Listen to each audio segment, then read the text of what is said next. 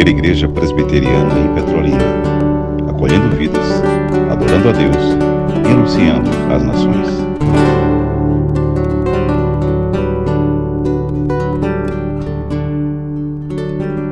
Vamos lá então, Tiago, primeiro capítulo.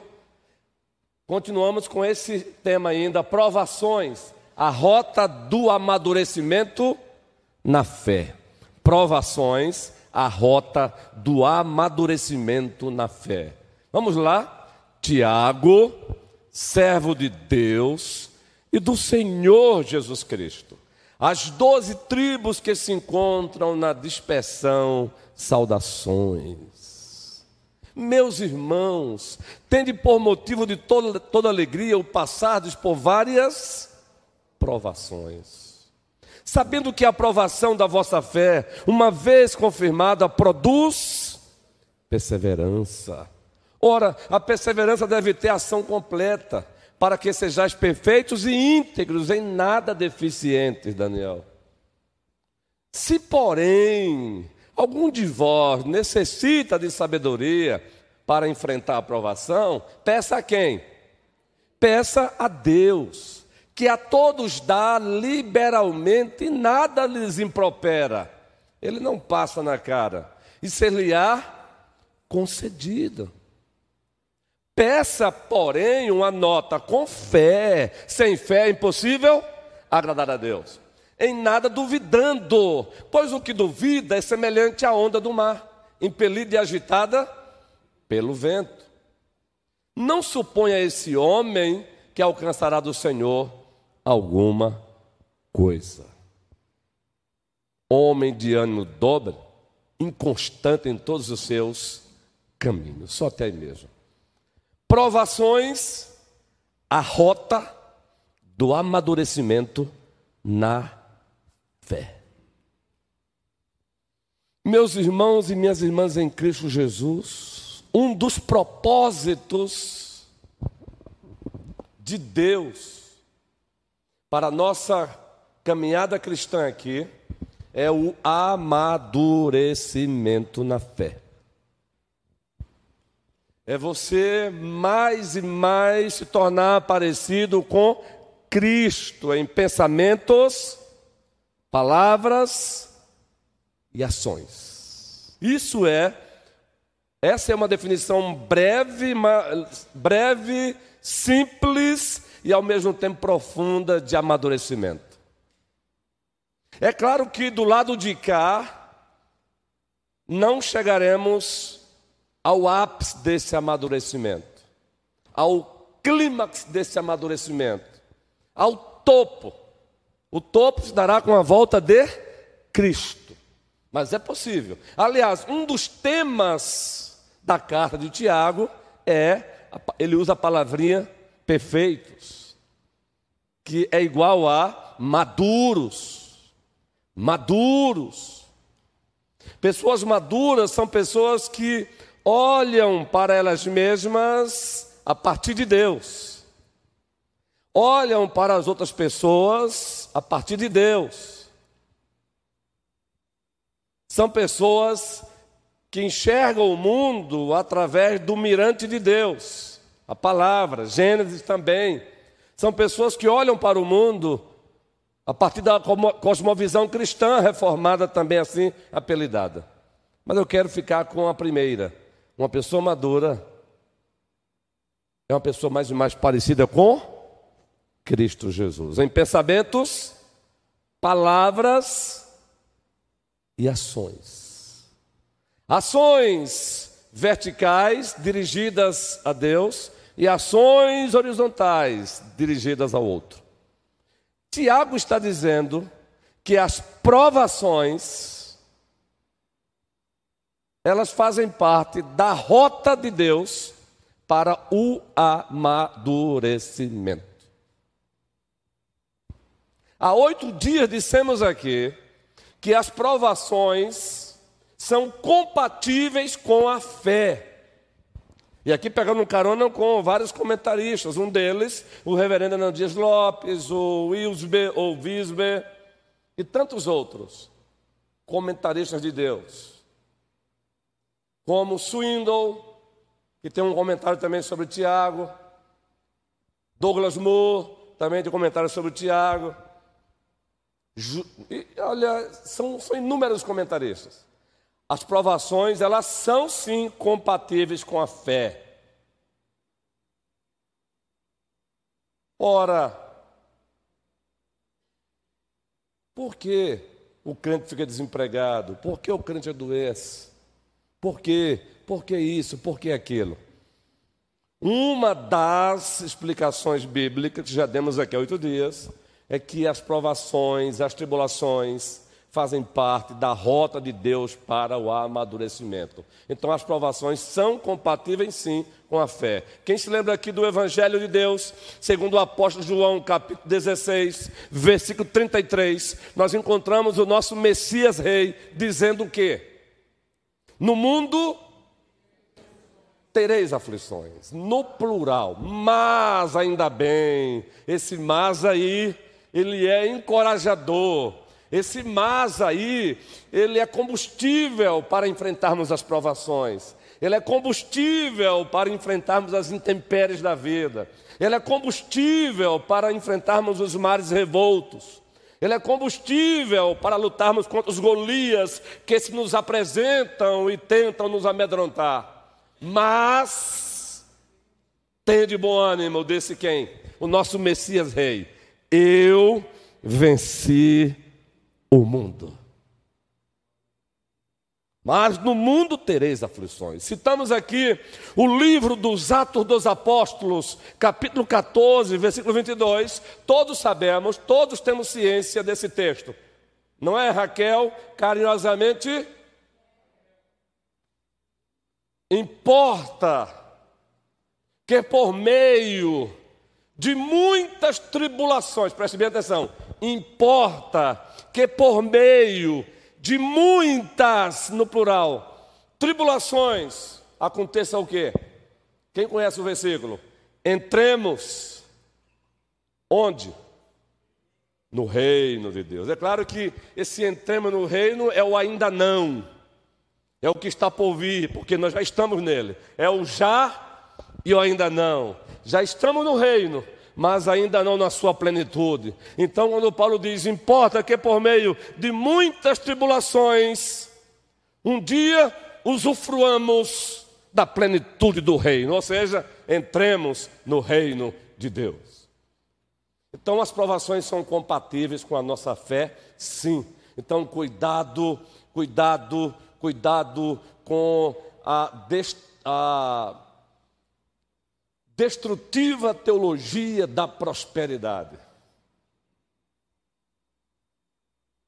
Cuidado com todo respeito aos, aos profissionais, e aqui eu preciso respeitá-los mesmo, tem o seu lugar. O problema é que estão confundindo a coisa.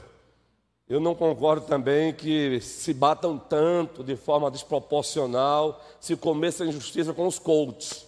Tem o seu lugar. As empresas precisam dos seus coaches. O problema é quando se confunde, se mistura o evangelho com é, mensagens motivacionais para uma empresa, para um time de futebol. Então eu entendo que o coach, o treinador, ora, biblicamente o pastor ele é um coach ele é um treinador, mas ele treina, o conteúdo dele é a palavra de Deus. Toda a escritura é inspirada por Deus, útil para o ensino, o que mais? A correção e o que mais?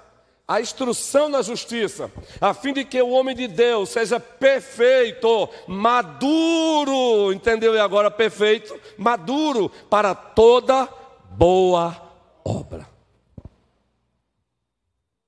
Mas cuidado. Obrigado, Senhor, pelos os profissionais coaches que estão aí é, sendo funcionários de empresas para motivar os seus funcionários. São funcionários de time de futebol para motivar os seus jogadores, mas o problema é que estão transformando o púlpito nesse tipo de coach em alguns aspectos é pura autoajuda, não tem ajuda do alto.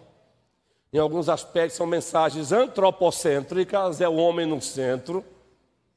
E para essas, nessas mensagens só encontramos palavras como autoestima, mas não encontramos palavras como autocontrole, abnegação.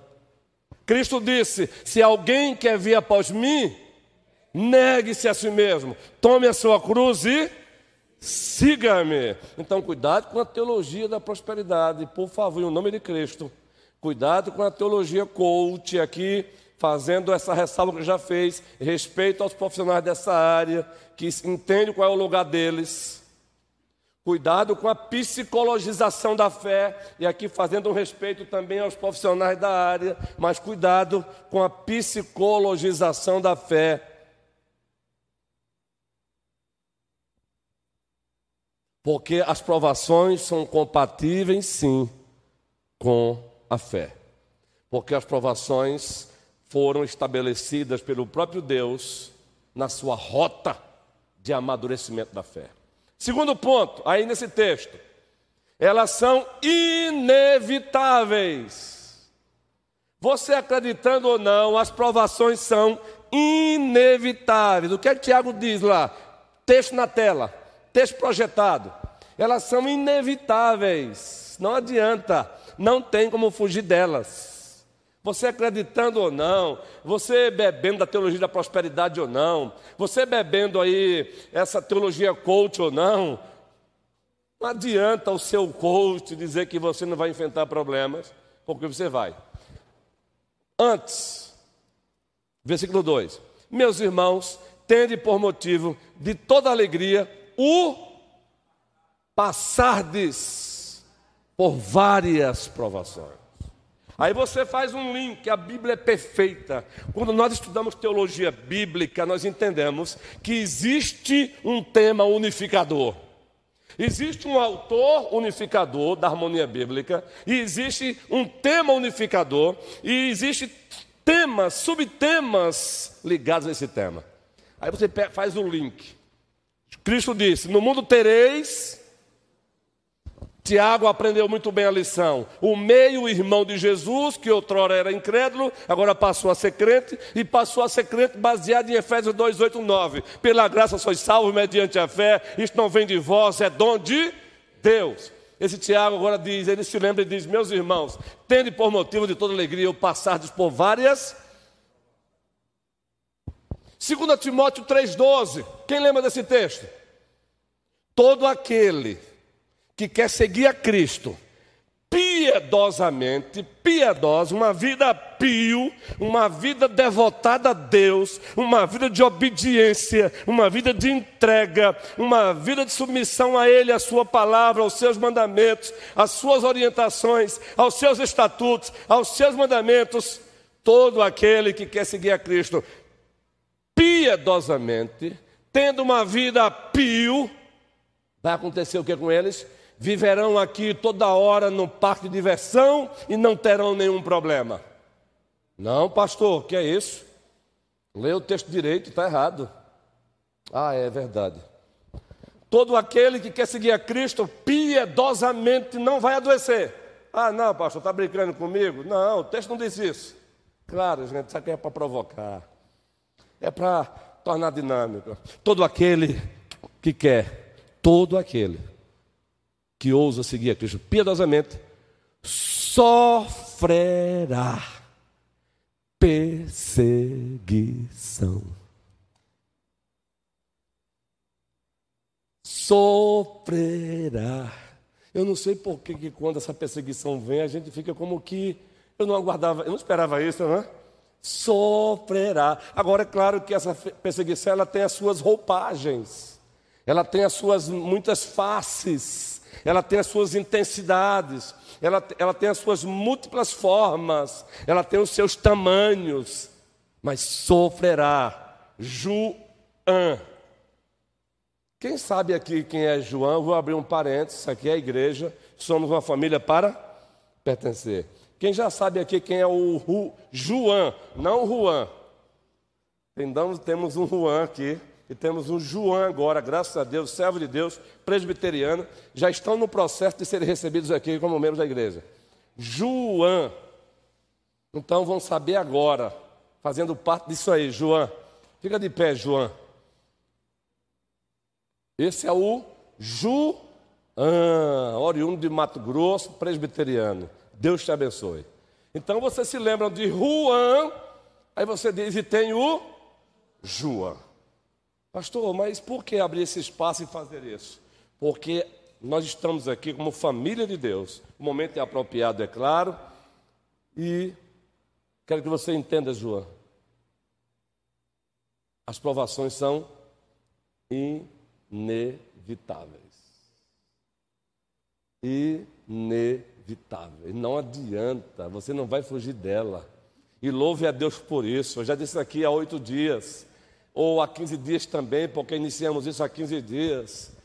Nos encontramos hoje com mais ou menos 22 anos de ministério pastoral. E quando eu olho para o início do pastoreio, do meu pastoreio, eu olho e eu olho, eu olho, eu dou uma olhadinha para o retrovisor, Algumas coisas eu dou uma boa risada, uma boa gargalhada gostosa. Outras coisas eu faço assim, ó.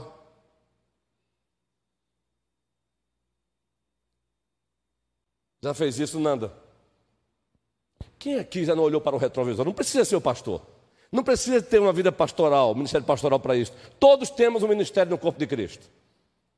Mas você já olhou para o retrovisor da vida e disse: Ih, rapaz, para quê? Para quê? Que atitude feia foi essa minha? Já fez isso? Isso vai ser depois. É, é proposital. B, valeu, estamos juntos, estamos juntos, estamos concatenados. Você já fez isso? Olha para o retrovisor.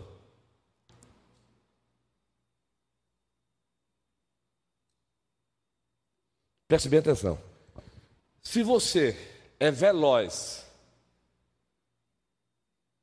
em olhar pelo para-brisa a vida do outro e fazer. E você é lento demais para olhar para o retrovisor, a tua própria vida e fazer. Tem algo errado. Seja veloz em olhar para o retrovisor, dar uma olhada na tua própria vida e dizer: ih, rapaz, preciso melhorar aqui.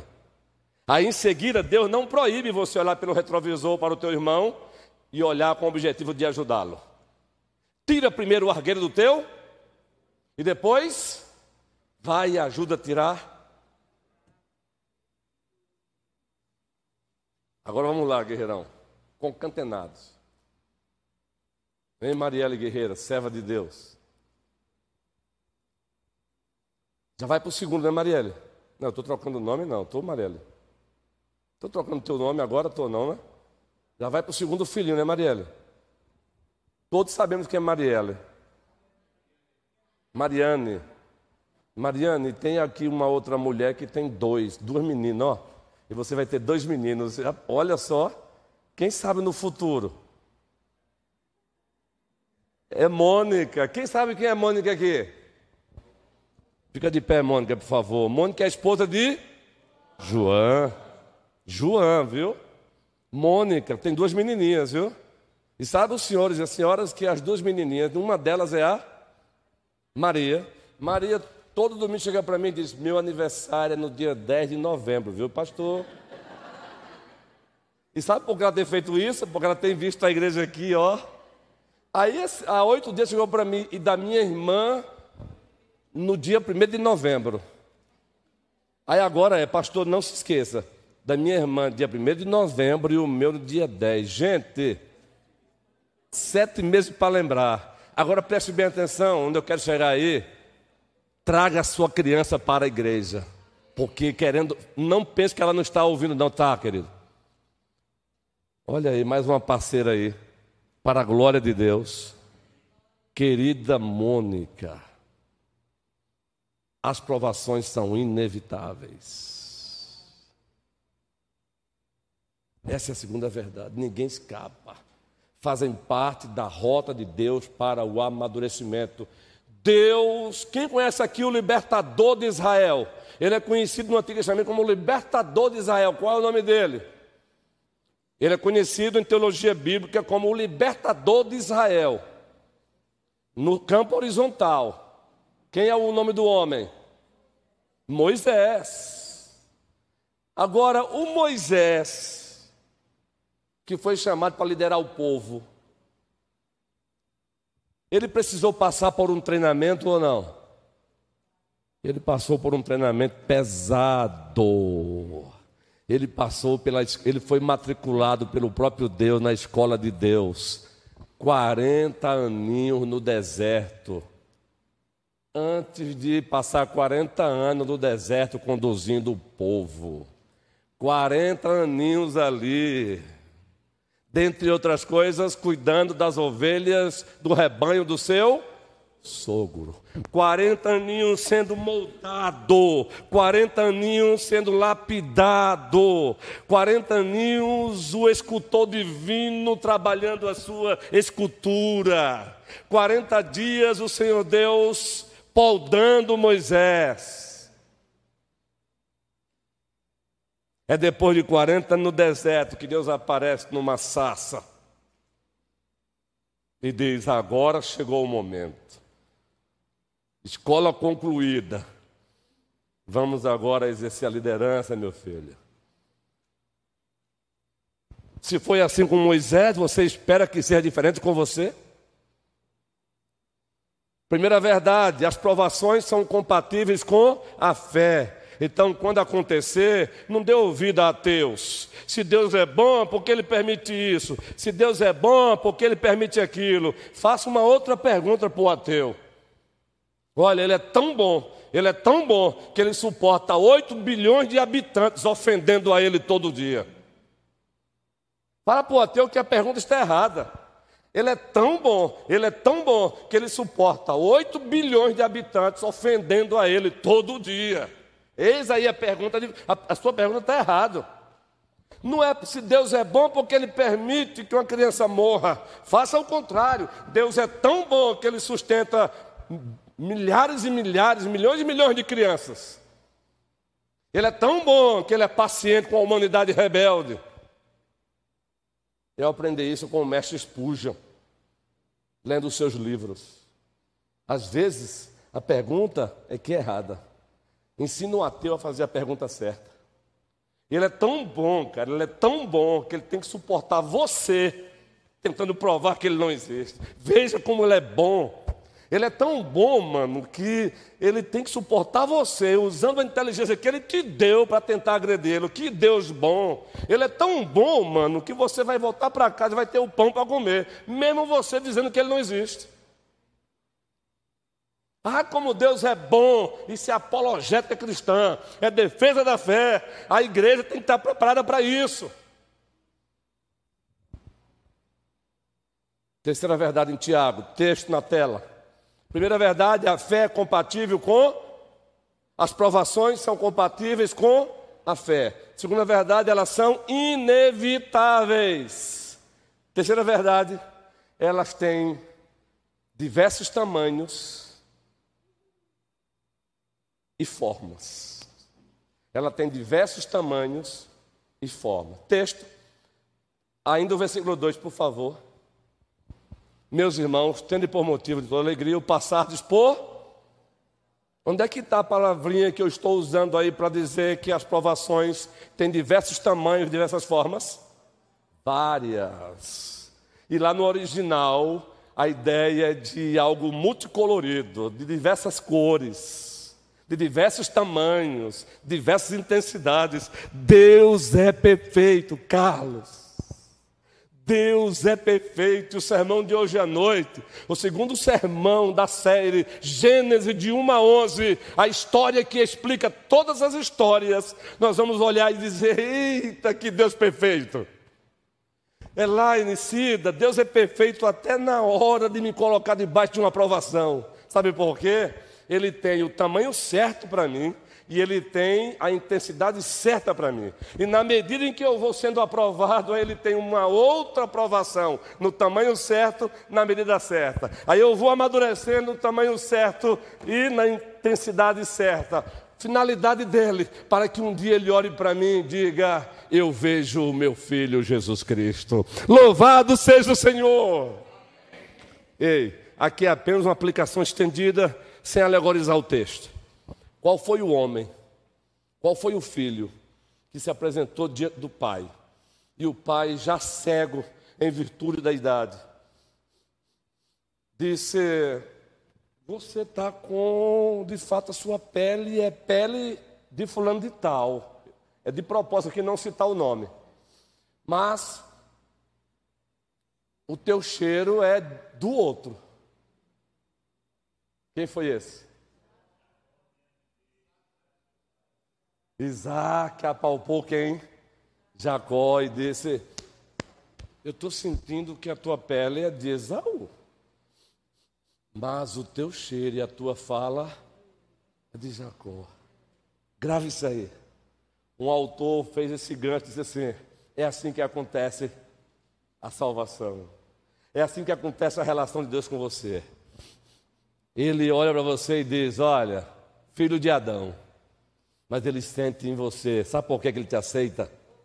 Porque ele sente em você o perfume do filho dele, Jesus Cristo.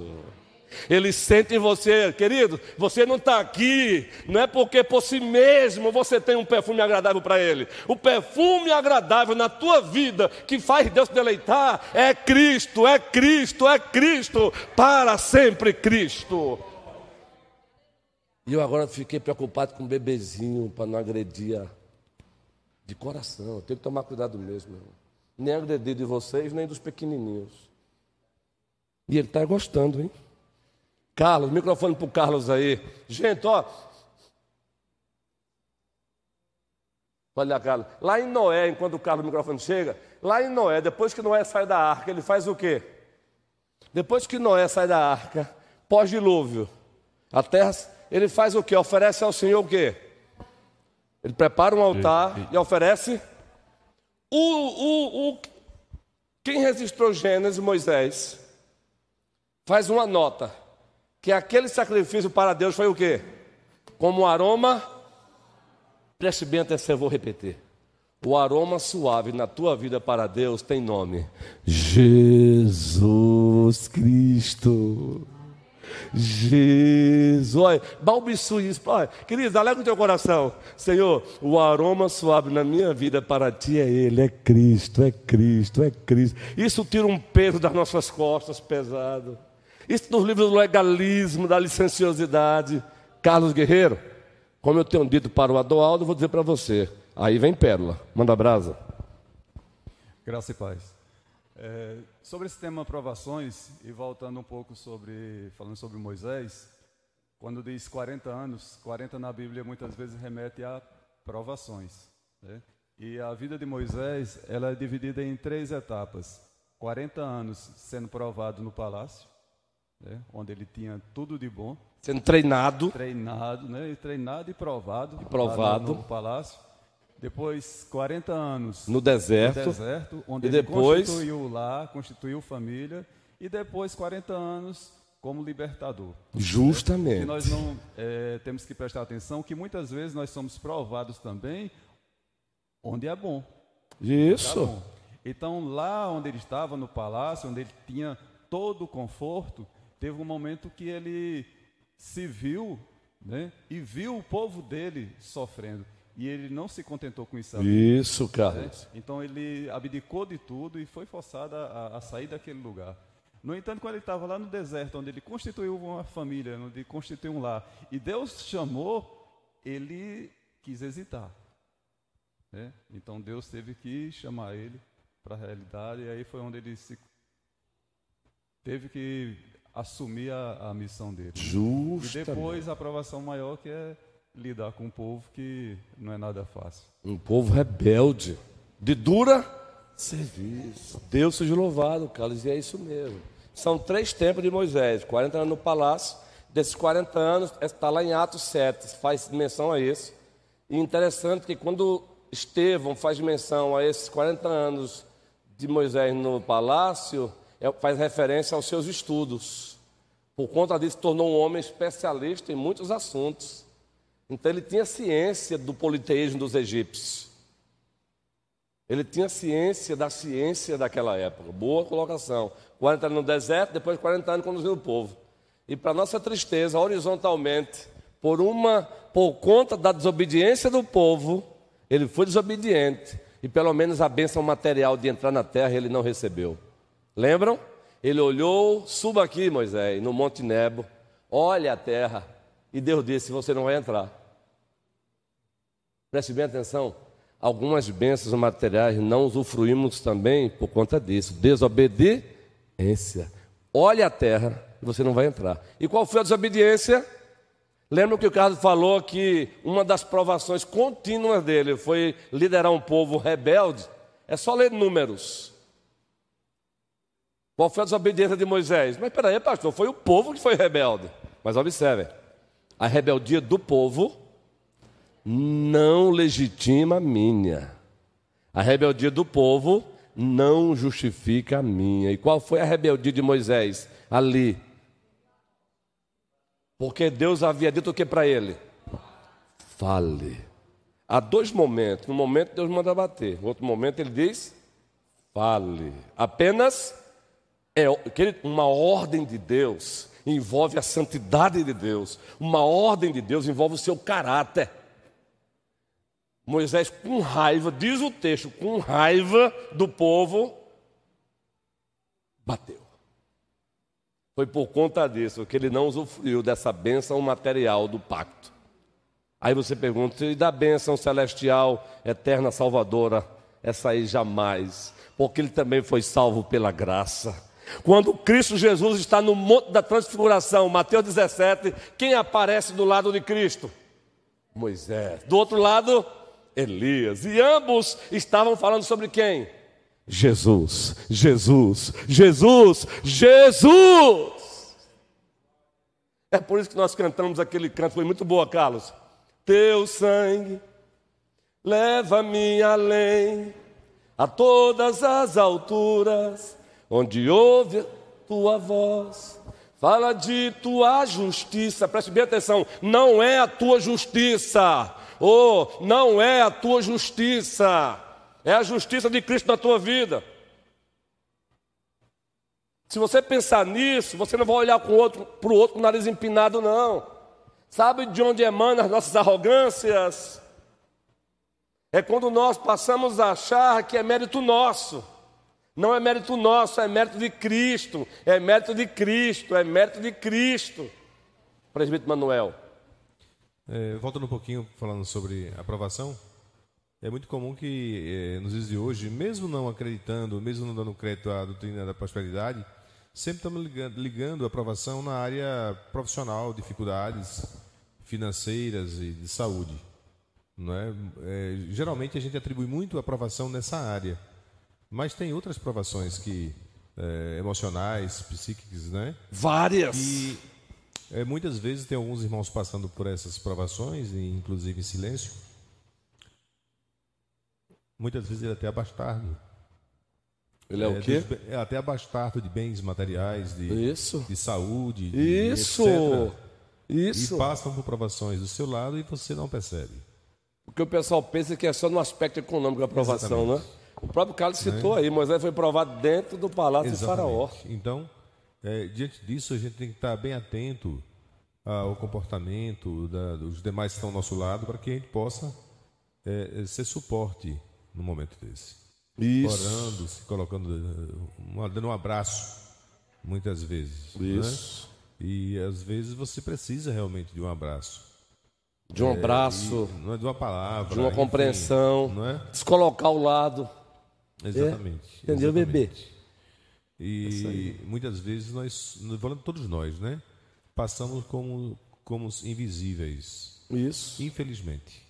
Nós então, tornamos o outro invisível e somos também invisibilizados. Então, invisibilizados. Estejamos, estejamos atentos a isso. Isso. Boa, Manuel. As provações são o quê? Elas têm diversas formas e diversos tamanhos e diversas intensidades. Diversas formas, tamanhos, intensidade. Então não espere que a mesma forma de provação que o reverendo Renato vai passar será a mesma, a mesma forma que Deus vai usar para comigo. Não. Pode até ser, mas não é garantia disso. O mesmo tamanho que O reverendo Ronuel, o mesmo, tamanho de prova vai ser a dele também. Não, a Bíblia não diz isso. Deus não trabalha por atacado e ele não precisa. Queridos, Deus é perfeito. Oh, como Deus é perfeito. Oh, Deus maravilhoso. Queridos, vamos ver hoje, em, vamos trabalhar hoje o sermão de Gênesis 3 a 11. Deixa eu só continuar, senão eu vou me torar aqui. Eu vou quebrar meu tempo aqui, mas passa aí o microfone para o do Aldo. Deus é perfeito. Enquanto o microfone chegue lá, deixa eu adiantar o quarto ponto aqui. Preste bem, vou terminar 11 e 10, eu preciso. Preste bem atenção. As provações são compatíveis com a fé. As provações são o que mais inevitáveis. E as provações são de diversos tamanhos, formas e intensidades.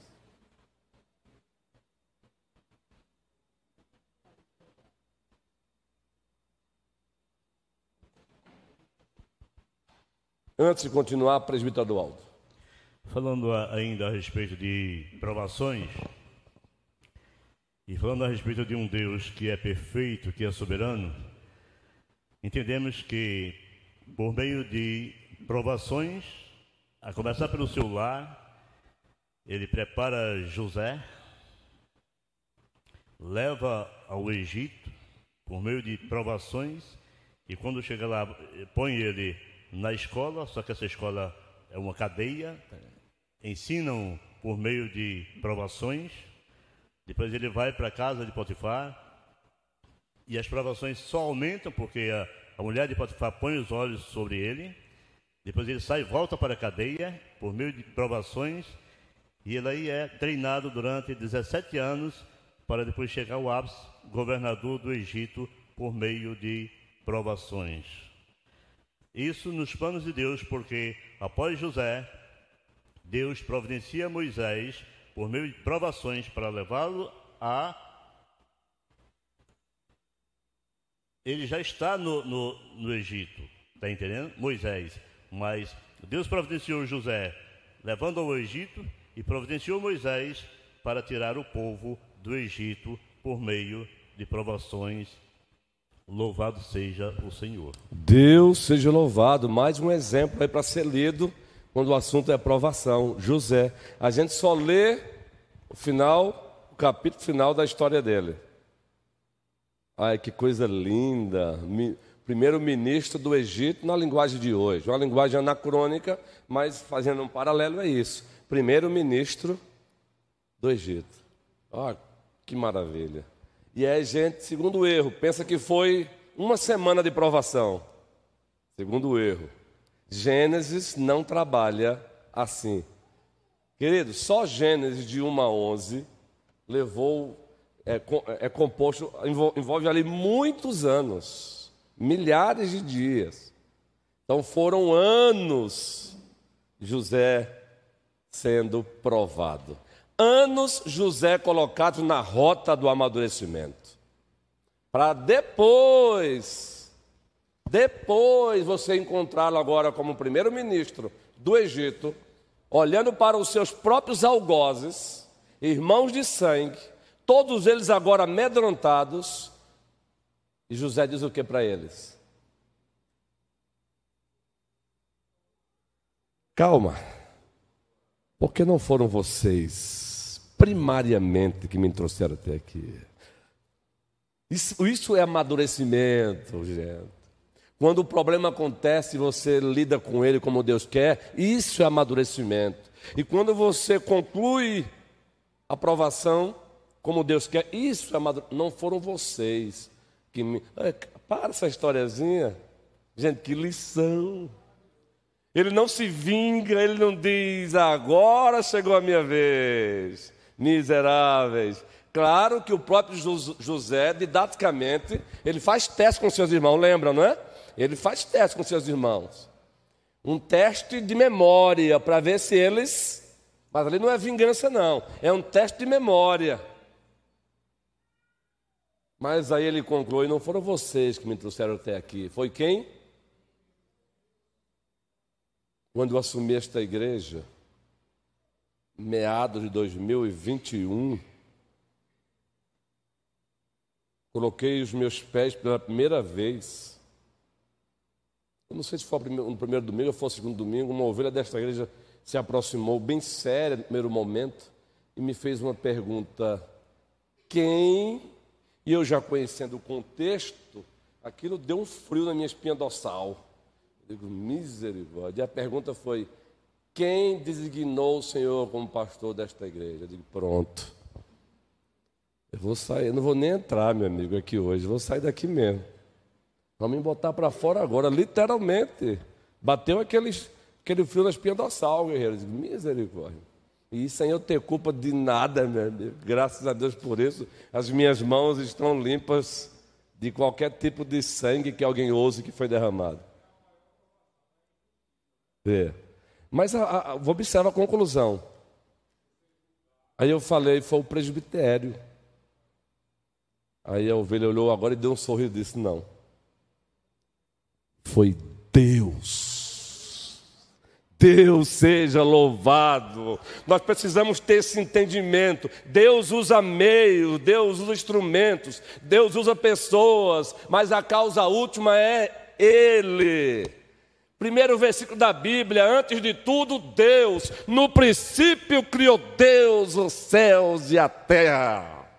No princípio criou Deus, antes de tudo, Deus. Isso foi dito há oito dias aqui no sermão. Antes de tudo, Deus. Aí Moisés diz: Antes que se criasse a terra e os céus, os montes, de eternidade a eternidade, tu és Deus. Por, por trás de cada detalhe está Deus, cada ação está Deus. Salmo 139, eu quero ler com você esse texto aí rapidinho, por favor. Salmo 139. Olha que bênção. Eu não vou parar, eu não vou correr, porque cada fala aqui está sendo uma bênção. A fala de Carlos foi uma bênção. A fala de Prefeito Eduardo foi uma bênção, de Manuel foi uma bênção. Quem mais falou por aqui? O, o, o, o Alisson, que não quis usar o microfone, mas falou. É bom é assim. Toda a igreja, vamos ler esse texto aí. Senhor, sabes quando? De longe penetras os meus esquadrinhas o meu e o meu, e conhece todos os meus. Não me chegou a língua, e tu, Senhor, já há por trás e por diante. Sobre mim pões quereres. Tal conhecimento é maravilhoso. Aqui é doxologia. Ele, ele dá uma, ele, ele faz assim, gente. Deixa-me abrir um parêntese aqui. É como se ele fizesse um parêntese. Louvado seja o teu nome, exaltado seja o teu nome, louvado seja o teu nome, exaltado seja o teu nome. É o que ele diz. Tal conhecimento é maravilhoso demais para mim, é sobre modo elevado, não o posso atingir. Ele vem descrevendo as qualidades de Deus, os atributos de Deus, as perfeições de Deus, aí ele para e adora. Isso é uma breve doxologia, ato de adoração. Lembram de Romanos? Do primeiro capítulo ao capítulo 11, versículo 32, Paulo está falando das doutrinas da fé, está falando sobre os fundamentos da fé. Ou seja, falando sobre a ação, o plano histórico redentivo de Deus. Queridos, Romanos 1 até Romanos 11, versículo 32, Paulo está abordando este tema principal, o plano histórico redentivo de Deus. Aí ele descreve, aí ele vai avançando, Olha só, avançando. Meu irmãozinho, ele agora está cheio, cheio de Deus. Aí mais um parêntese. Mais um parêntese. Deixa o texto aí, viu? Pode ser esse texto aí. Mais um parêntese, Romanos. Aí ele diz: Não, eu tenho que louvar, eu tenho que exaltar. Ó oh, profundidade da riqueza tanto da sabedoria como do conhecimento de Deus. Quão insondáveis são os seus juízos, quão inescrutáveis são, são os seus caminhos. Quem conheceu a mente do Senhor? Quem foi o seu conselheiro para que ele possa dizer muito obrigado? Aí ele encerra o versículo 36, porque dele, por meio dele e para ele são todas as coisas, a ele a glória eternamente. Amém.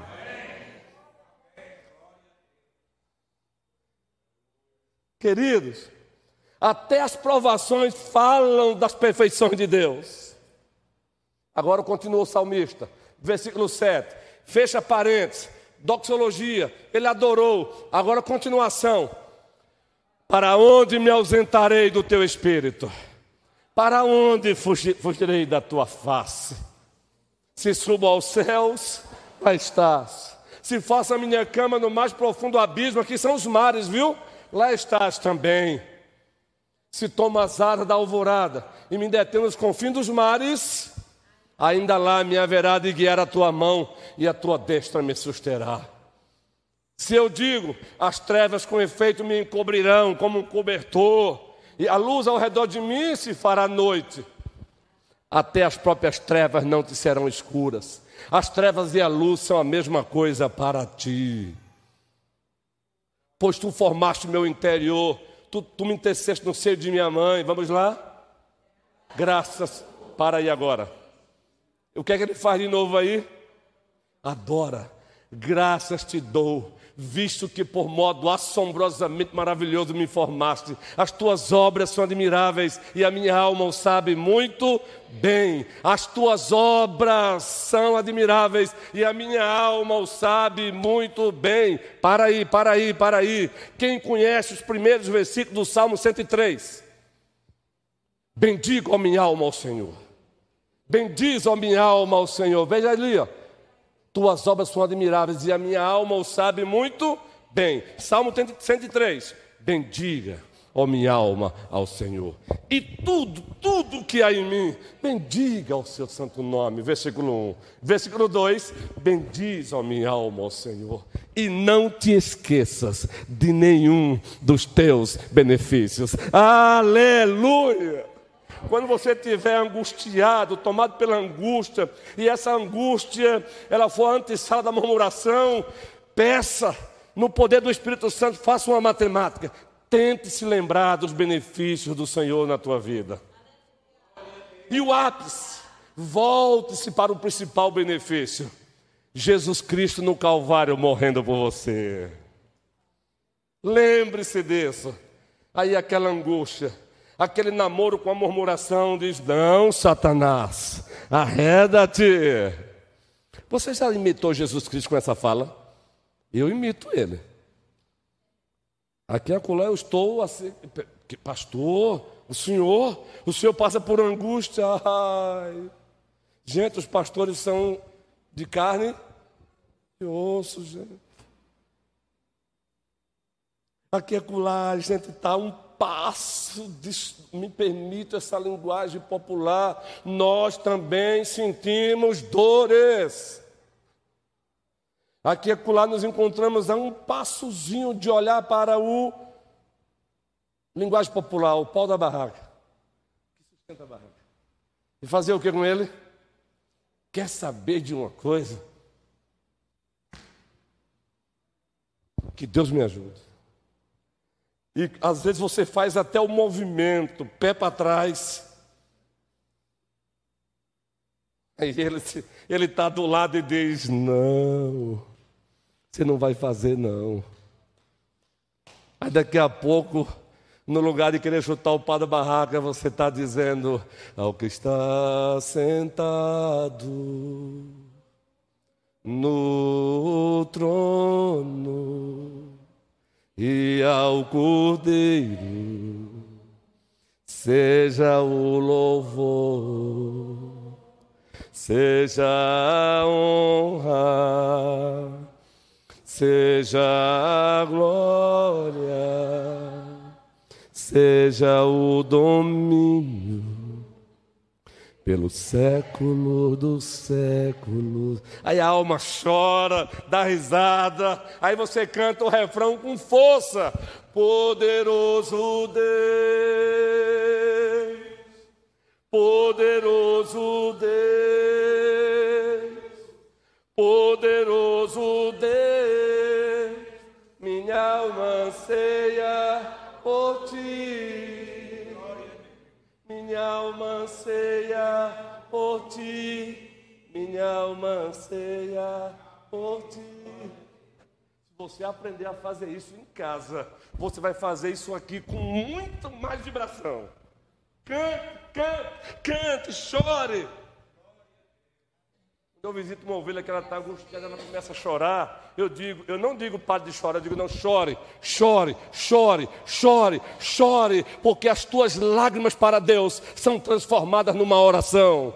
Chore, chore, chore, mas chore com a certeza, com a consciência em fé, que existe uma promessa. Ele vai um dia enxugar dos nossos olhos toda lágrima. Ele vai enxugar. Que o Senhor nos abençoe. A hora já chegou, já ultrapassamos dois minutos. Está dentro ainda? Um minuto e meio falta, viu, gente? Rapaz, gente, olha, essa diaconia aqui é uma benção. Porque o tempo todo eu estava ali, eu digo, eu vou falar com a nossa sonoplastia, com o diácono Luciano, os demais, para a gente comprar mesmo, sério, guerreiro. Um objetozinho que fica nas conferências, que marca o tempozinho. Esse, a pessoa, mas para quê? É legal, meu irmão. Tudo, tudo feito com ordem e a gente pensa que isso, ah, não, não é, querido. Quando a gente tem hora para terminar, começa a hora para terminar, a gente gera satisfação na ovelha. A gente diz, poxa, que bom. Mas quando a gente exausta, no próximo domingo ela diz assim, de novo. Não, ela não está cansada da palavra de Deus. Ela está cansada, às vezes, da nossa desorganização. Então, Deus seja louvado, guerreiro. Por aqui a gente encerra hoje.